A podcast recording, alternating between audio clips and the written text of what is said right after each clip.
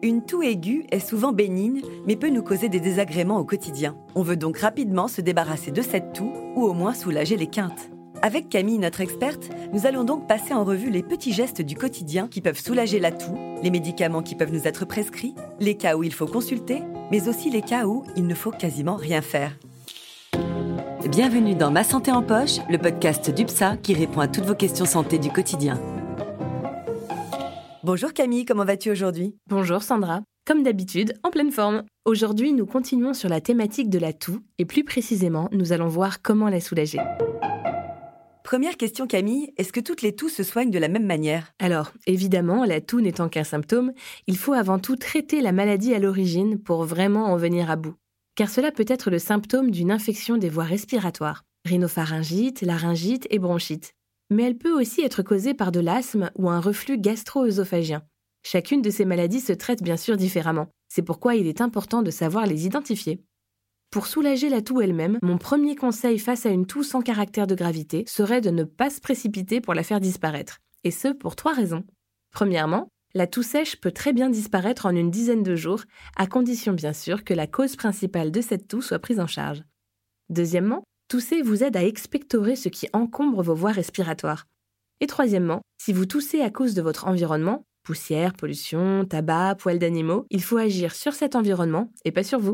Ceci étant dit, même si la toux est bénigne, elle n'en est pas moins pénible. Il existe des astuces pour la calmer. On boit de l'eau, on humidifie l'air de sa chambre, on ne surchauffe pas, on se nettoie le nez, on se repose, et si l'on est fumeur, on arrête de fumer. Si je comprends bien, ce sont des mesures efficaces en prévention, mais aussi quand on tousse déjà, pour éviter d'aggraver la situation.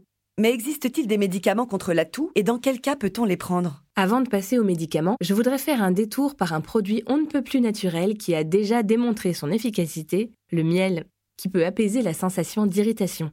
Ensuite, il existe évidemment des sirops, mais ils ne sont pas tous équivalents.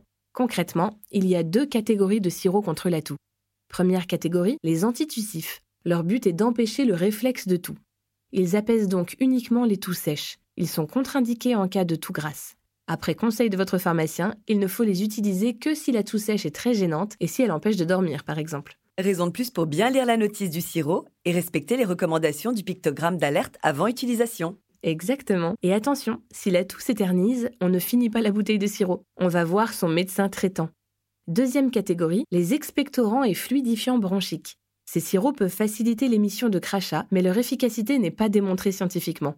Dans tous les cas, si votre enfant a moins de 2 ans, il faut consulter votre médecin. C'est bon à savoir. Je crois qu'on a fait le tour de la question. Donc pour soulager la toux, il faut d'abord traiter la maladie et son origine. Mais on peut également agir sur son environnement et son hygiène de vie avec du repos, de l'hydratation, en humidifiant l'air de sa chambre et bien sûr en arrêtant de fumer. Si malgré cela vous n'arrivez pas à soulager votre toux, vous pouvez également vous rapprocher de votre médecin ou de votre pharmacien. Merci beaucoup pour tes explications Camille et à bientôt. Merci à toi Sandra. Merci encore d'avoir écouté Ma santé en poche, le podcast d'UPSA. Retrouvez tous les épisodes sur podcast.upsa.com et sur toutes les plateformes et applications de podcast. À bientôt.